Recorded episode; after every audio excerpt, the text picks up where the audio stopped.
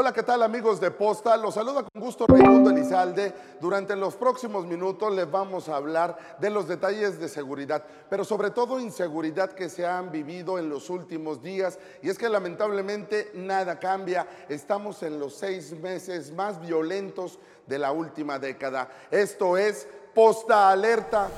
Vamos a iniciar con lo ocurrido durante esta semana y es que el domingo y parte del lunes hubo despliegues importantes como pues rescates de indocumentados y es que continúan este grupo de centroamericanos buscando el tan anhelado sueño americano. Muchos de ellos no les importa arriesgarse y caer en las garras del crimen organizado, como es este caso ocurrido en el municipio de Pesquería. Vea de qué le estoy hablando y es que en la colonia Dinastía del municipio de Pesquería, 110 indocumentados fueron rescatados, viajaban hacinados en la caja de un tráiler esto cuando eran llevados hacia los límites con Tamaulipas. Afortunadamente, varios elementos de la policía de pesquería con el Instituto Nacional eh, de Migración lograron ubicar a estas personas esto luego de que se escuchara el llanto de algunos pequeños, este grupo de personas ya está siendo procesado, el trámite de repatriación para llevarlos a sus países de origen. Con temas de inseguridad y es que se trata de un ataque contra las autoridades. En esta ocasión ocurre en el municipio de Cadereyta Jiménez. Vamos a ver estas imágenes y se trata de cinco pistoleros que atacaron a la policía municipal de Cadereyta. Fueron detenidos eh, tras una persecución y enfrentamiento a balazos, esto en una brecha cercana a la colonia Santa Anita. Entre los sospechosos había una mujer. Afortunadamente están fuera de circulación. Estas personas, se sospecha, estuvieron participando en una serie de ejecuciones, tanto en Cadereyta como en el municipio de Juárez, y llevaban armas largas. Ahora les voy a informar de este lamentable tema. Es una, es una tragedia que se presenta en el municipio de García y es que vea de qué estoy hablando. Se trata de la imprudencia al volante. Una mujer eh, que intentó ganarle el paso al ferrocarril con su camioneta fue embestida por la máquina de acero. En el sitio lamentablemente estamos hablando de dos muertes y estamos hablando de la muerte de un pequeño de solo un mes de nacido. Todavía ni era registrado también una pequeña de 12 años. En el lugar, además, dos menores de edad resultan lesionados. Una tragedia total que se escribe allá en el municipio de Mina, específicamente en el kilómetro 4 de la carretera Icamole, en la comunidad de Cerritos Nuevos municipio de García.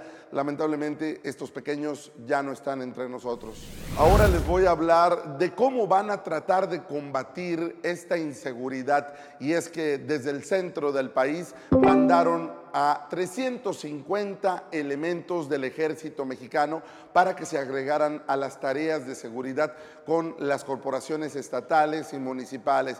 Vea estas imágenes y así llegaron los elementos castrenses por distintas carreteras y avenidas hasta que finalmente conectaron en la séptima zona militar. Según lo que platicamos con algunos soldados, nos indican que las tareas son difíciles ya que se ha ido infiltrando incluso en las mismas autoridades, parte del crimen organizado entre los municipios donde tienen una tarea más ardua, más difícil y es considerado como zona roja, son los municipios de Cadereyta, García, Monterrey, también Santa Catarina y no se diga las zonas limítrofes con el estado de Coahuila y Tamaulipas. Vamos a estar a la espera de las labores que realicen estos elementos castrenses y ver si logran, eh, por casualidad, aunque sea, capturar a estos grupos criminales. ¿Y de qué estamos hablando? De grupos criminales, no solo en Nuevo León, sino de Tamaulipas, y vienen desde allá hacia nuestro estado. Se trata de una captura realizada por la Fiscalía General de Justicia de Tamaulipas en colaboración con la Fiscalía de Justicia del Estado de Nuevo León. Aquí en Nuevo León, en la zona sur de Monterrey, capturaron a Octavio L., alias el Tarzán. Él es considerado líder de autodefensas de Tamaulipas, grupo ligado a un grupo criminal Esto del crimen organizado, horas más tarde, aunque usted no lo crea, empezaron los bloqueos, esto a la altura de la Tomaseña, esta carretera Ciudad Victoria que conecta con la carretera nacional posteriormente, ahí iniciaron estos bloqueos y son las imágenes que estamos viendo. Incluso durante parte de esta semana se vivieron eventos violentos en este lugar. Ahora comentarles lo que ocurre prácticamente al día siguiente. Capturaron al hijo de este hombre también lo capturan en nuestro estado, pero a él lo capturan por otro motivo y en otro lugar. Se trata de esta persona que fue capturado en el municipio de San Pedro Garza García, en la colonia del Valle. Ahí capturaron a este hombre identificado como Octavio L, de 50 años de edad. Él incluso es reconocido por ser esposo de una influencer, esto en nuestro estado, la influencer Andy Benavides. Aparentemente tuvieron ahí una situación amorosa donde hubo un triángulo donde se combinaba la presencia de un médico cirujano. Pues bueno, se molestó este señor, fue presuntamente amenazar y golpear a este médico en la colonia del Valle, donde además de propinarle golpes con un bastón, le dio descargas eléctricas. Estuvo arrestado un par de horas hasta que finalmente llegó a un acuerdo con la víctima, quien solamente le pidió que estuviera alejado y no le hiciera daño. El tema de feminicidios en el estado de Nuevo León, sin duda alguna, es eh, una lista que va encabezando, entre otros estados, Nuevo León y vea de qué estoy hablando. Se trata de un asesinato contra esta menor de edad. Una joven de solo 16 años fue asesinada a cuchilladas. Esto ocurre a inicios de esta semana, esto en el municipio de Galeana, específicamente en la cancha de béisbol de elegido Santa María de Ramos en Galeana. Ahí este joven de 17 años eh, de nombre Melquisedec esta persona decide acabar con la vida de Jimena Montserrat de 16. Aún se desconoce el motivo de la agresión.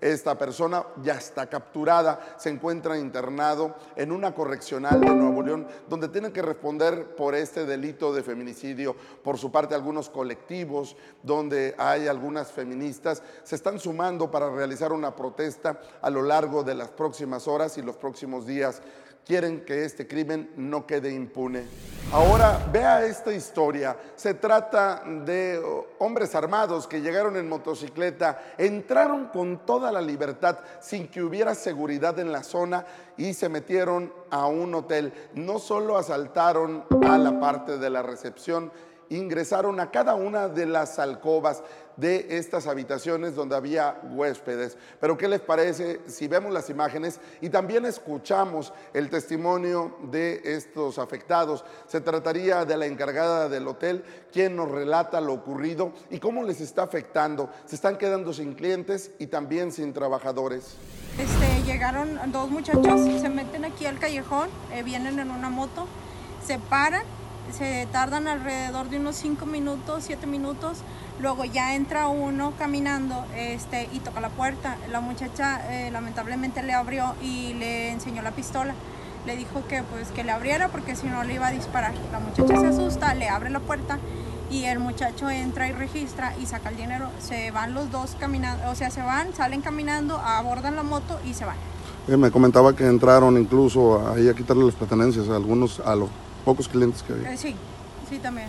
Y así como lo escuchábamos, esto no solo es en este hotel de eh, la colonia Los Cristales, a solo 200 metros de la carretera nacional, esto es una serie de hechos que se ha presentado en varios hoteles y moteles de esta zona sur de Monterrey. Así que hacemos el llamado a las autoridades estatales de Nuevo León para que hagan recorridos y trabajen verdaderamente en esta zona. También al municipio de Monterrey, porque desde hace mucho tiempo se olvidó que allá también pagan impuestos y tienen que poner luminaria y también tienen que ir a cortar la hierba.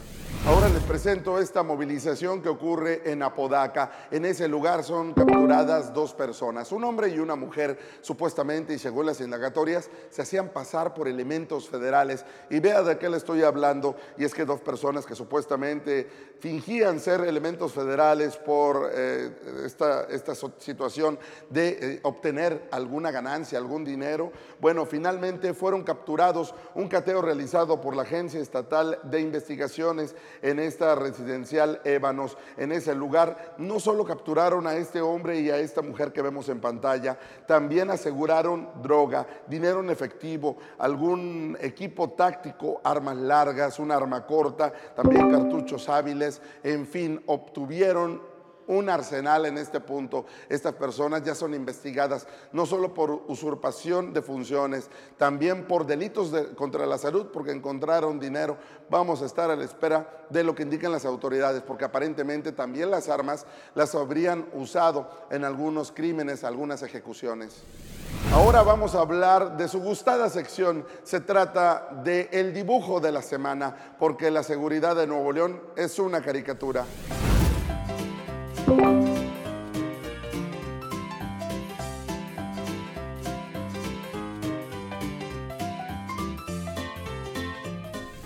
Acertadamente lo que plasma en este momento nuestro amigo David, y es que se trata del tema del agua. Si bien no va ligado con el tema de la inseguridad, es algo que estamos viviendo y que a todos nos afecta. El tema de eh, la falta de mantenimiento en los ductos de agua y drenaje, que si le ponen poca presión, que si le ponen mucha, que si no le ponen, eso nos afecta a todos y ya ve lo que ocurre. Una megafuga que se presentó durante esta semana. Afortunadamente se van a hacer cargo de todos los daños causados en casas y en una camioneta de reciente modelo. Agradecemos nos haya acompañado, no nos despedimos sin antes mostrarles nuestras redes sociales. Esto es la vía para que usted esté conectado con nosotros directamente y sin baranda. Así como dicen, le muestro primero el teléfono WhatsApp para que nos mande algunos mensajes y haga denuncias como lo que hemos pasado en los últimos momentos. Estas personas que se dicen políticos y que no cumplen con su palabra. El teléfono es 81 200 26 411. Se lo voy a repetir, apúntelo bien. 81 200 26 411. Ahí nos puede mandar un mensaje. También las redes sociales eh, que nos encuentra como Posta MX. Nos puede encontrar en Facebook, Twitter, Instagram y ahora también en YouTube. Por el momento, esta fue la información en temas de seguridad, pero sobre todo inseguridad. Esto fue Posta Alerta.